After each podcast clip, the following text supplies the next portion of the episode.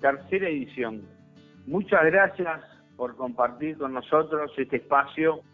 Aquí el Tano les habla, del otro lado de la línea está el Vasco. Muchos temas para analizar hoy del fútbol y de la sociedad toda del fútbol uruguayo. Vamos a estar tratando un tema candente, que realmente no se ha hablado, no se habló, ¿sabe por qué? Porque pasó en diciembre, porque vinieron las vacaciones y una noticia tapa la otra y nadie habló del sicariato en el fútbol uruguayo. Vamos a estar profundizando, vamos a estar contando los datos que dio el fiscal Gómez sobre ese sicariato. También vamos a hablar del fútbol que se viene. Todos están informados, me imagino, nuestros oyentes, pero vamos a aclarar el tema aparentemente el 15 de agosto arrancaría el fútbol uruguayo y los estadios estarán vacíos. Simplemente van a estar los árbitros, los jugadores y los suplentes y el cuerpo técnico. Van a estar los estadios vacíos. ¿Qué va a pasar con esas localías con estadios vacíos? ¿Cómo inciden en los cuadros grandes? ¿Cómo inciden en los cuadros que juegan siempre a cancha vacía? O sea, Torque, sea Boston River, entre otros, cuadros que no tienen hinchada prácticamente. Y el tercer tema que vamos a hablar en este whisky de Dios, el poder de Alonso, el presidente de la AUF, sus aciertos y sus sombras. Antes de darle la bienvenida al maestro, al Vasco, eh, bueno, agradecerle a Mauro Platero, a Álvaro Paz, Ramiro Acosta, entre otros que comentaron nuestro programa de nuestro trabajo, mandarles un abrazo, pues se tomaron el trabajo de comentar y opinar sobre lo que estábamos hablando. Realmente no puedo, son varios las personas que nos llegaron mensajes de diferentes medios y mandarles un abrazo en nombre de estos tres oyentes. ¿Qué tal? ¿Cómo anda, Vasco?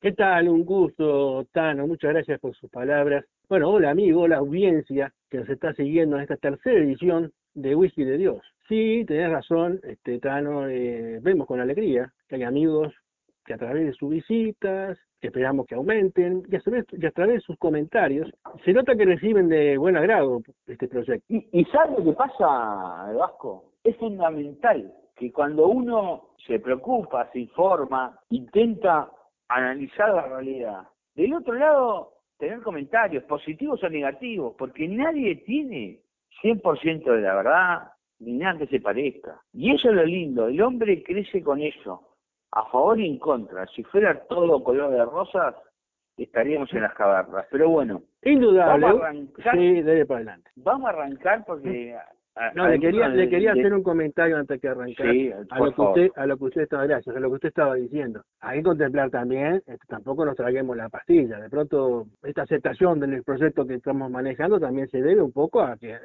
hay pandemia, ¿no? O sea, que la gente está encerrada en sus casas. Vamos a ver qué pasa una vez que la gente empieza a salir. No se que la gente no, la gente no puede ir a los asados.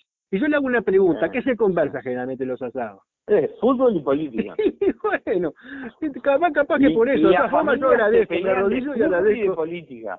Yo he ido a varios asados y me levanté intempestivamente de la mesa y abandoné el asado. Upa. Es más, alguna ensalada rusa la tiré contra una pared. Upa. Pero eso era cuando era joven y, bueno, y bueno un poco nosotros lo que estamos rellenando de alguna forma humildemente, como a usted le gusta decir, y es, es hacerle razón humildemente, este espacio, ¿no? De alguna forma estamos compartiendo. Exacto, pero usted no sabe el placer de agarrar una fuente de vidrio con ensalada rusa, sí. tirarla en el medio del patio e irse del asado. Pero qué desastre. Cosa más maravillosa que, no sé, que me analice. No, no lo comé, no, eso no lo comé. Hay un crack, bueno, pues yo sé. Así. No me quería enterar. Me pasó hace 20 años. Ah, bueno, bueno. algún crack, que analice algún crack, esa gente, los amigos de Freud y toda esa gente, que bueno, que no dice, pero vamos a lo nuestro, porque después dice que el programa es muy largo y, y hay una cantidad de flojos que no le pueden prestar atención a la gente más de 20 minutos. Pero vamos a, lo importante, vamos a arrancar con el sicariato del fútbol. ¿Sí? ¿Por qué tratamos este tema? Obviamente no tiene nada que ver con lo que estaba viviendo hoy la sociedad, hoy domingo, hoy es domingo, no, levantamos una noticia nefasta eh, y ya aprovechamos a, mandarle la solidaridad a todas las familias por lo que pasó eh, en el cerro. Bueno, Exacto. ¿por qué te quiero hablar yo del secreto del fútbol? Porque, ¿cómo vamos a frenar este fenómeno? El fútbol gastó millones de dólares en cámaras de identificación.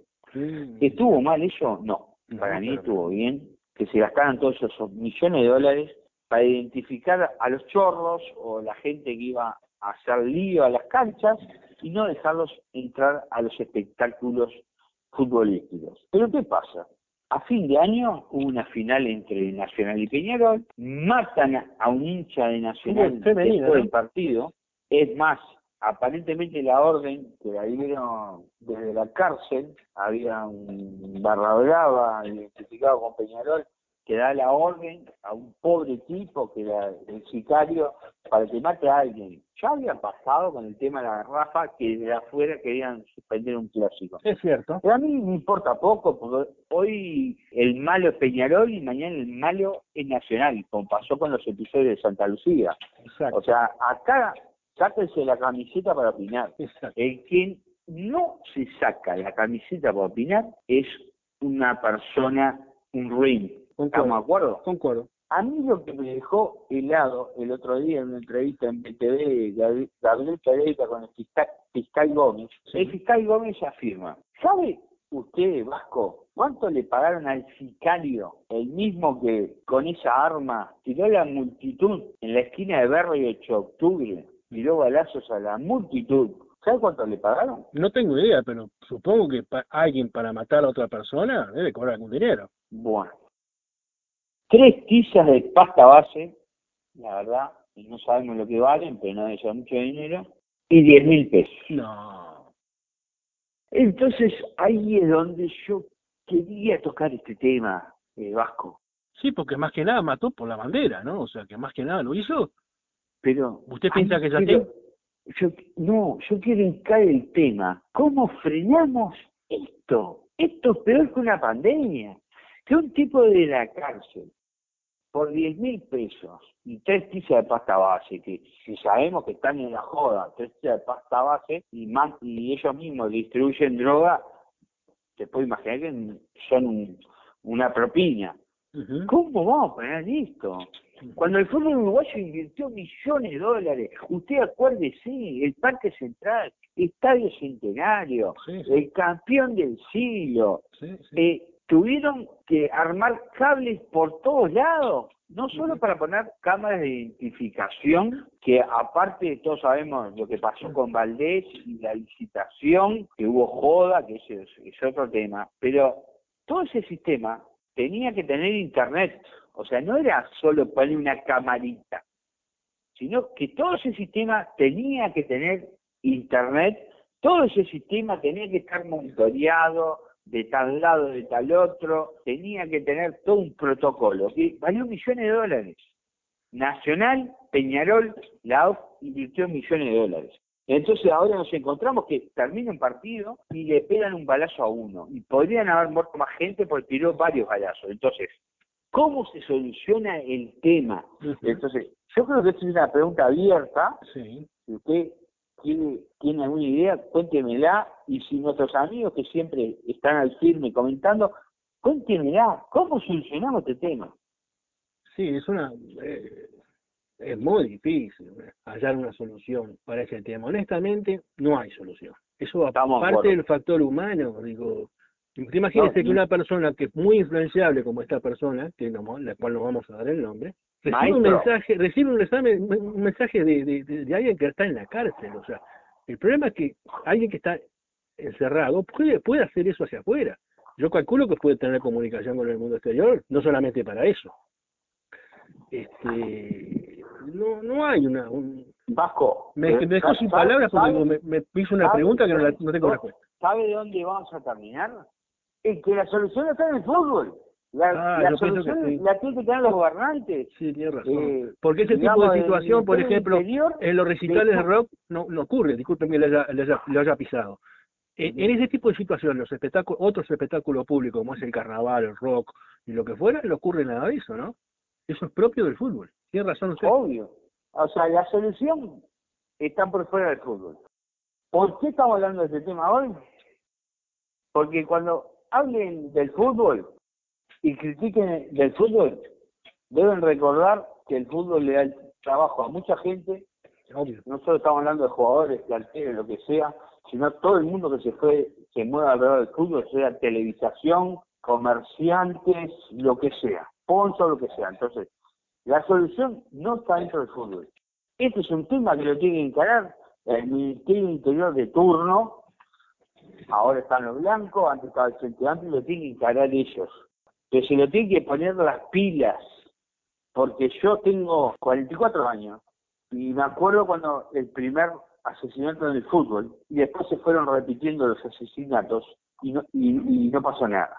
Es cierto. Entonces, este tema lo dejamos planteado para que la audiencia siga opinando, nos siga diciendo y bueno, esperemos que más allá del coronavirus ese tema se, se tome en serio. ¿Cómo se puede estrenar que un mongólico adentro de una cárcel en un espectáculo público mande a un sicario a matar a otro? Es un tema escalofriante que hay que hablarlo, no nos vamos a callar. Fuera de banderías, como te dice, de pasiones y lo que fuera. Sobre ese aspecto, yo le voy a ah, hacer... la antes había asesinato, pero mucho tenía que ver con la pelea entre dos hinchadas. ¿Me entiendes? Claro. Se juntó, vamos a decir, Basani contra Villa Teresa, Nacional contra Peñarol, Danubio contra, bueno, Danubio, pobre Danubio, no, tiene ni clásico, tiene, bueno, capaz que defensor, pero Danubio, ah, es un clásico. la verdad, es un cuadro de, es una fábrica de juveniles que que le veo poco futuro. Pero Yo veo que usted le está haciendo una mala campaña, puede ser a Danubio. Desde el primer programa eh, me sigue... yo le estoy pegando a Danubio porque para mí fue una gran institución. Tenemos grandes amigos allí. Sí, tenemos algún amigo. No tengo muchos hinchas de Danubio conocidos, pero Danubio es una institución que a mí entender que va a ir al fracaso. Va a ir al fracaso. ¿Por qué? Porque tuvo cantidad de juveniles, cantidad de dinero, y hoy en día se lo están comiendo otros clubes. Y aparte tienen una interna feroz Danubio. Bueno, yo de todas formas, yo de todas formas. Cuando vos tenés una interna feroz, olvidate. Vamos a ver qué pasa con Danubio. En 10 años hablamos. De todas formas, yo, le, este año, le mando un abrazo grande.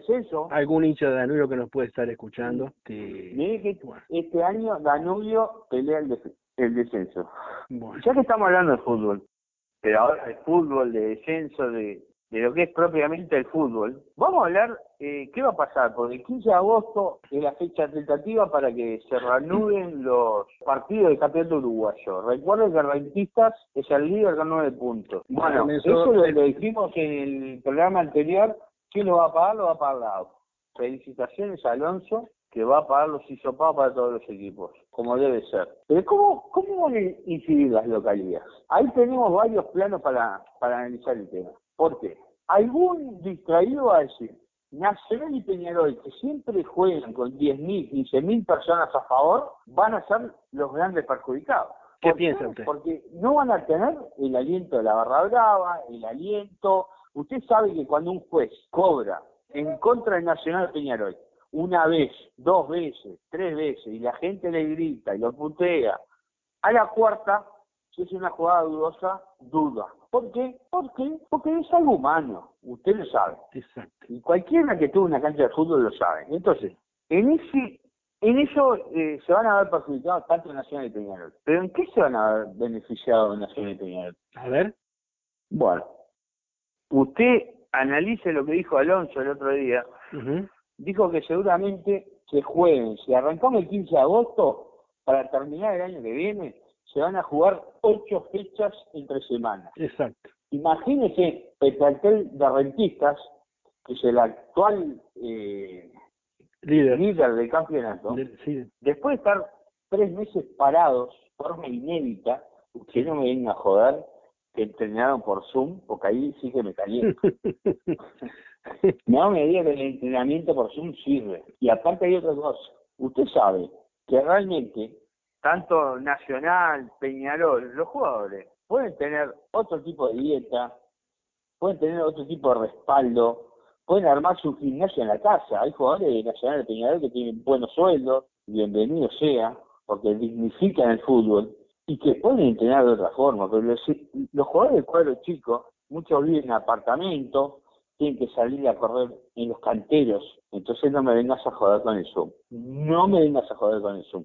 Entonces, vamos a tener un campeonato comprimido en pocos meses con Nacional y Peñarol con planteles de 35 jugadores o de 30 jugadores, y usted sabe que cualquier suplente en Nacional de Peñarol es titular en Rentista, en el Torque, en Boston River, en Racing o en River Plate. Sin duda. Entonces, los grandes beneficiados ¿Y quiénes tienen la responsabilidad de ganar este campeonato? Es Nacional y Peñarol. Por más que jueguen a puerta cerrada. Porque yo no quiero escuchar las excusas si después eh, Nacional y Peñarol no tienen los frutos que tienen y empiezan a decir, no, que es difícil motivarse. Viejo, te pagan un sueldo, motivate en el sueldo, motivate en la gloria, motivate en la historia, pero no me vengas con excusa. Entonces, a mí me gustaría escuchar la opinión sobre, sobre este tema, que es el tema que se viene. Como siempre, nosotros estamos marcando la agenda. Lo que no está hablando nadie, lo estamos hablando nosotros, Vasco.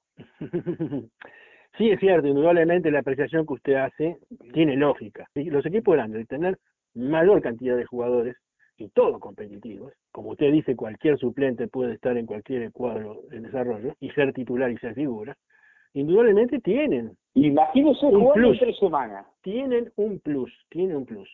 De todas formas, a mí me gusta decir siempre que los que juegan son 11, 11 contra 11 y este el plus siempre, siempre lo tienen, así sea en este campeonato lleno de dificultades, sin gente en la cancha y todo lo que fuera, este tienen un plus. Ahora, lo que usted me dijo en un principio, como arrancó, sí, yo pienso que los grandes van a tener que estar más preocupados ahora en los jueces, en los árbitros. Y no, los árbitros son los que reciben la principal presión de las hinchadas. Yo no lo digo no solamente cuando están en, eh, van a la cancha de los grandes, sino también, por ejemplo, eh, cuando van al Trócoli, ¿no? O sea, el Trócoli también lleva un montón de gente, la, institución de Cerro. Y, y aparte hay un tema fundamental. Está en la etapa del libro que los jugadores, entrenando por Zoom, después de tres meses de estar en la casa entrenando por Zoom, ¿sabe cuántos se van a lesionar? Cuando arrancó la liga alemana, que los alemanos, alemanes, perdón, son terribles deportistas, son unas máquinas, que son terribles pecho frío. Se lesionaron una cantidad. Imagínense el fútbol uruguayo, con jugadores uruguayos que no son ninguna máquinas, ni, ni, son tan disciplinados como los alemanes, y no son pecho frío como los alemanes, imagínense, corren el triple, porque el uruguayo siempre quiere dar el resto, y eso te va a dar muchas lesiones. Entonces vas a tener un equipo de rentista, un equipo de Danubio, un equipo de defensor, un, equipo de, bueno, Racing está en la B ahora, de River Plate, de lo que sea, con muchos lesionados. Y no lo mismo que Fossati, el técnico de River, se le lesionen tres, cuatro jugadores y tenga que ir a mirar a la tercera, que Nacional o Peñarol. El Nacional trajo un sabero paraguayo, un volante argentino, Peñarol Totalmente, no solamente eso. Tiene un delantero español, pero si usted no quiere el delantero español, tiene otro no, delantero no vamos, solo, no, vamos, no vamos solamente al tema de elecciones, que sí son importantes. ¿Y sabe quién se armó hasta los dientes? Por lo menos el nombre es defensor. Ah, defensor sí, también. Sí, defensor, defensor y el nombre se armó. Defensor esperó, esperó, esperó, esperó y ahora de alguna forma quiso de alguna forma marcar presencia fuerte en la cancha en este torneo. Ahora, de todas formas, eh, lo que usted dice también es importante. La gente va, los, jugadores van a estar sin la preparación física óptima, deportiva por lo menos, tal vez no sanitaria, para empezar los partidos. Y de todas formas, hay otra, otra situación también, que es que se necesita una serie de partidos para que el equipo agarre rodaje. Y ahí interviene precisamente el tema que usted está manejando, el tema del repuesto, ¿no? El tema del repuesto, el tema de reposición del jugador. Sí, no, no, estoy de acuerdo con usted. Tienen mejor este mejor panorama los equipos grandes. Vasco, eh, nosotros que nos jugamos siempre antes, que no hablamos con el diario del lunes, a mí entender, Nacional y Peñarol tienen todo para en este campeonato fulminante llevarse el campeonato. Y al único que le agrego es a defensor. Sí, porque armó un plantel de la puta madre. Tiene equipo. Y aparte, viene en la noche callada. Viene en la noche callada. Viene ahí calladito, después de malas campañas. Totalmente, bueno. Usted tiene un cariño muy grande por los defensores y usted sabe que si, hay equipo traicionero en el fútbol uruguayo, es defensor. Cuando menos te lo esperás, por eso yo si estoy en el casino, vio que cuando usted juega la roleta, que alguna vez habrá jugado, vio cuando mete... Alguna fichita.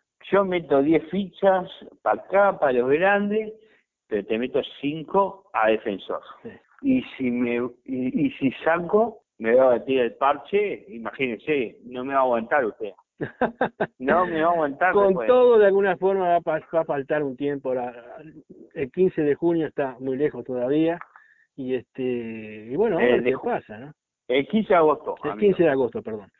Ojo, estamos hablando de tentativa, pero todos sabemos que si no pasa nada raro, no a pensar en esa fecha. Eh, el último tema, para ir redondeando, porque sabemos que la audiencia es mucha, es principal la atención de ellos, entonces si extendemos mucho la conversación, que está, está muy buena, usted como... Eh, hoy, hoy la gente está para lo rápido, hoy está la gente cuando tuitea, cuando está navegando en Internet, quiere las cosas rápido. Por eso en comunicaciones estamos aprendiendo a manejar los tiempos rápidos. El otro tema, el poder de, Alonso en la AUF, el presidente de la AUF, los aciertos y sus sombras. Ese fue el título que me escribí acá, cuando fui armando un poco el programa, porque este, me gusta prepararme para lo que voy a decir. Y ahí es cuando primero voy a hablar de los aciertos. Me parece muy bien. Realmente, en nuestro primer programa estamos hablando que Alonso estaba haciendo la plancha. Exacto. Enseguida, no lo vamos a decir que fue para nuestro programa, porque somos realmente un mosquito arriba, arriba de un búfalo. No estamos hablando, somos un mosquito arriba del búfalo, la tenemos clara. Pero casualmente se dio que enseguida apareció el protocolo, las reuniones con el gobierno. Exacto. Y prácticamente ya hay fecha. Y aparte se puso la camiseta al hombro y dijo que iba a pagar los test. Cosa que me parece fantástica. Porque si vos dejás a los clubes esa responsabilidad, podés caer en un problema muy grande, muy grande. Entonces, ahí se puso la camiseta. Pero ¿qué podemos decir? ¿Qué es lo que va a pasar con Alonso? Eh, en este fútbol inestable.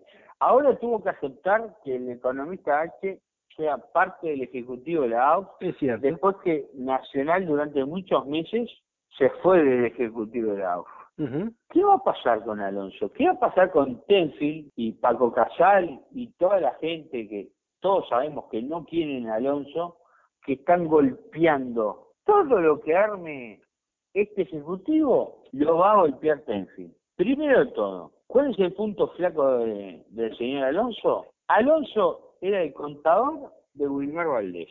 Ese mismo Wilmar Valdés que se tuvo que ir en la noche callado por corrupto. Ese es el primer punto débil de Alonso. Le guste a quien le guste. Son datos. Si usted va al ejecutivo de Valdés, Alonso participaba en el ejecutivo de Valdés. Y es contador, ¿no?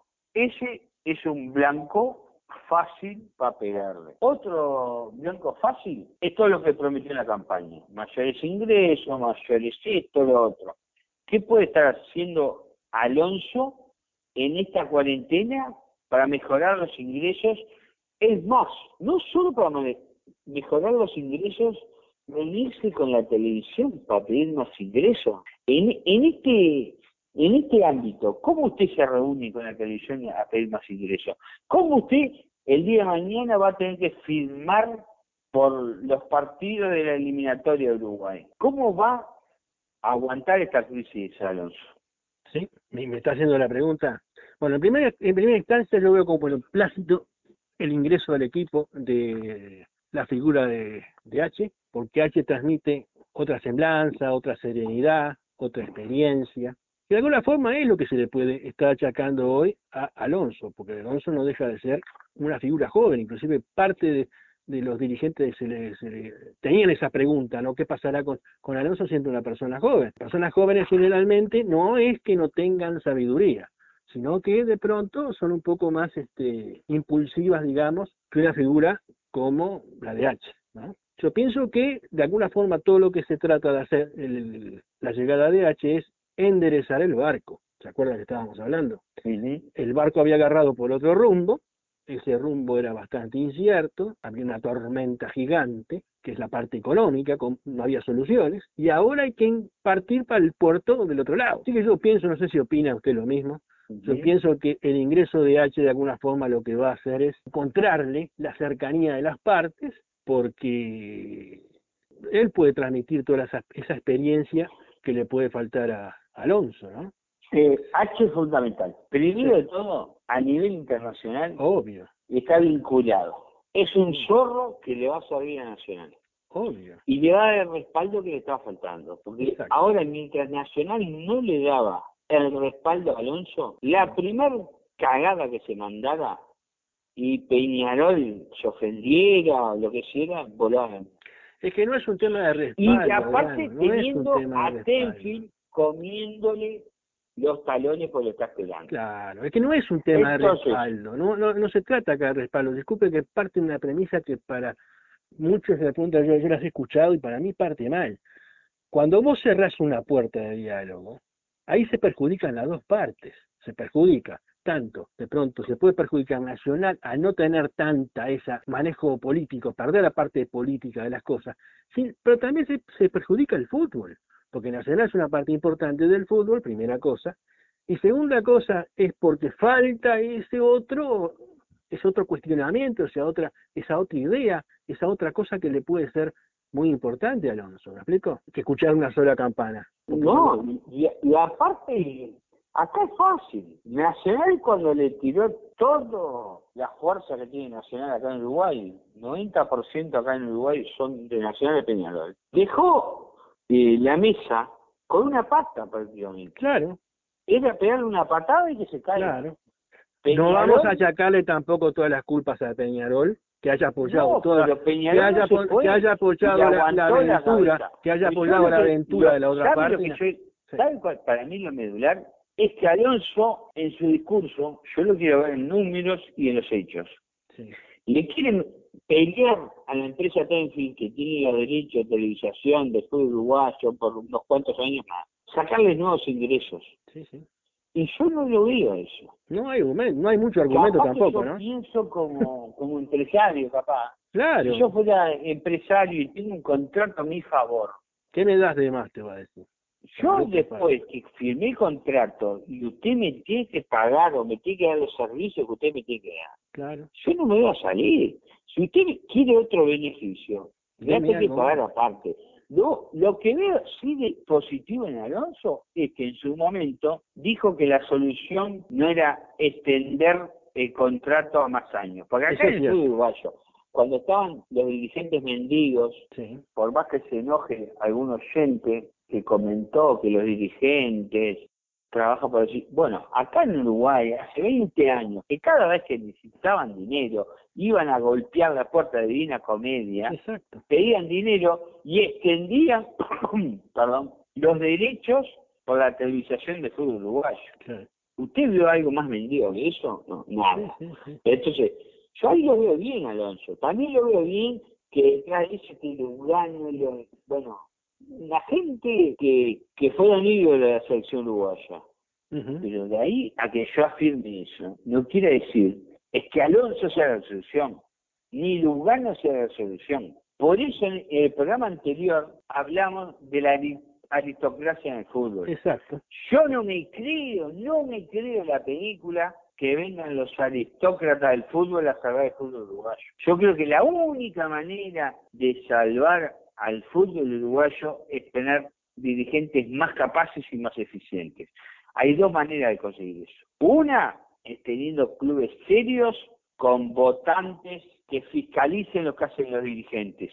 Y otra es con las sociedades anónimas, como lo está uh. haciendo el Torte y está abriendo, River. Está abriendo otra puerta esa que para, años, para otro programa. Y Boston River van a ser equipos que van a estar, van a ser el tercer y cuarto grande acá de Uruguay. Está abriendo una puerta que a mí, muy polémica y esa merece otro programa, ¿verdad? ¿Cómo no, el, ingreso que, está, que está abriendo otra puerta Ucrania, está abriendo una puerta que merece otro comentario más, que puede servir para otro programa de punto. ¿Cómo funcionarían las sociedades anónimas o las terciarizaciones privadas en, el fútbol? Digo, eso Me encantó. eso podría ser, sí, sí, sí, sí. Pero ojo, no es la única solución porque usted también tiene en México un gran problema. Hay grupos económicos que tienen equipos en la misma divisional o en divisionales de A y de la B, y uno sube y otro baja, Exacto. y ya la gente empieza a desconfiar que puede haber joda. Porque si yo fuera el dueño de, tres clubes. de Peñarol y Rentistas, por decirlo, de Nacional y River Play, y mañana Rentista tiene que perder para que Peñarol acceda a una final o viceversa, Nacional. ¿Me entiende lo que digo? Sí, sí, perfecto. Entonces, para mí hay dos caminos. Más allá del humo que te vendan, que viene Alonso y vienen los aristócratas del fútbol a salvar el fútbol uruguayo. Mira, el empresario quiere ganar. Acá en la China, aunque sea un ex jugador de la selección, el empresario quiere ganar. Porque atrás de Paco Casal, cuando fundó Tenfield, estaba el Tano Gutiérrez, estaba Francesco. Entonces, a mí no me vengan a vender humo con los ex jugadores de la selección que ganaron copas, que la gente los aclamó, porque la política lo primero que hace es meterte a esos tipos. Y ahí van el rebaño de imbéciles a decirle amén a todos. No, viejo, pero, vos fuiste una gloria del fútbol, pero una cosa es que vos seas una gloria del fútbol, y otra cosa la política, y otra cosa son el fútbol y lo mejor para el fútbol. Lo mejor para el fútbol no tiene por qué estar atado a que, si vos fuiste gloria del fútbol o no. Usted me entiende. Entonces, dos caminos. Equipos más eficientes, con dirigentes más capaces. ¿Cómo lo logras? Con una, con muchos socios fiscalizando a esos dirigentes. Y la otra manera de lograrlo es con sociedades anónimas. Eso es un tema que lo vamos a debatir en el próximo programa o en el próximo vamos a investigar sobre el tema, porque es un tema que a mí a veces no me deja dormir. Es muy moderno, sí, sí, sí, se puede. La, sociedad es anónima, como Manchester City, que ahora tiene al Torti, tiene un equipo de Estados Unidos, otro en Inglaterra, obviamente, Manchester City, y otro en Australia, ¿son la solución del fútbol? ¿O puede ser la perdición? ¿Cómo logramos sociedades civiles si cada vez la gente va menos a los clubes sociales? Sí, es cierto, pero como semillero de pronto acá en Uruguay puede andar. Yo adelanto algo para la próxima, para, para otro Sí, adelante, por favor. Claro, que acá ya se hicieron algunas experiencias, subieron, ¿no? Eh, Juventud, por ejemplo, una, una, una, fila de Juventus. Usted recuerde de las terciarizaciones que hubieron tanto en Rampla como en Cerro, como en otros lugares, que tampoco dieron hubo buen resultado. pirata también. Sí, exacto. Hubo mucho pirata. o sea que mm, lo ideal sería que vinieran empresas serias, ¿no? Que apostaran en nuestro fútbol. Hay que legislar para que no aparezcan los ah. piratas. Pero eh, lo hacemos en otro programa, eso, eso, eso ahí no vamos a extender. Es un tema hermoso. eh, estimado Vasco, gran maestro el tiempo de la música, me imagino que algún día va a tocar algo al aire ah. para toda la audiencia. un maestro de la música, Gracias. de la vida, Gracias por su Vasco. Eh, realmente usted lo dice porque usted lo dice porque somos amigos. Nada, estamos muy felices. Le mandamos un un gran abrazo a, todos los que van a participar del programa y dejamos lo mejor de nosotros para que nos sigan escuchando el fin de semana que viene. Se viene la edición Whisky de Dios número 4 y ya le estamos adelantando uno de los temas que vamos a tocar, clubes sociales, sociedades anónimas en el fútbol. Eh, adelante, Vasco. Aprovecho para saludar a la audiencia y bueno, que nos siga, que nos comenten y es por lo cual hacemos este programa, no para ellos. Un abrazo grande. Un abrazo grande.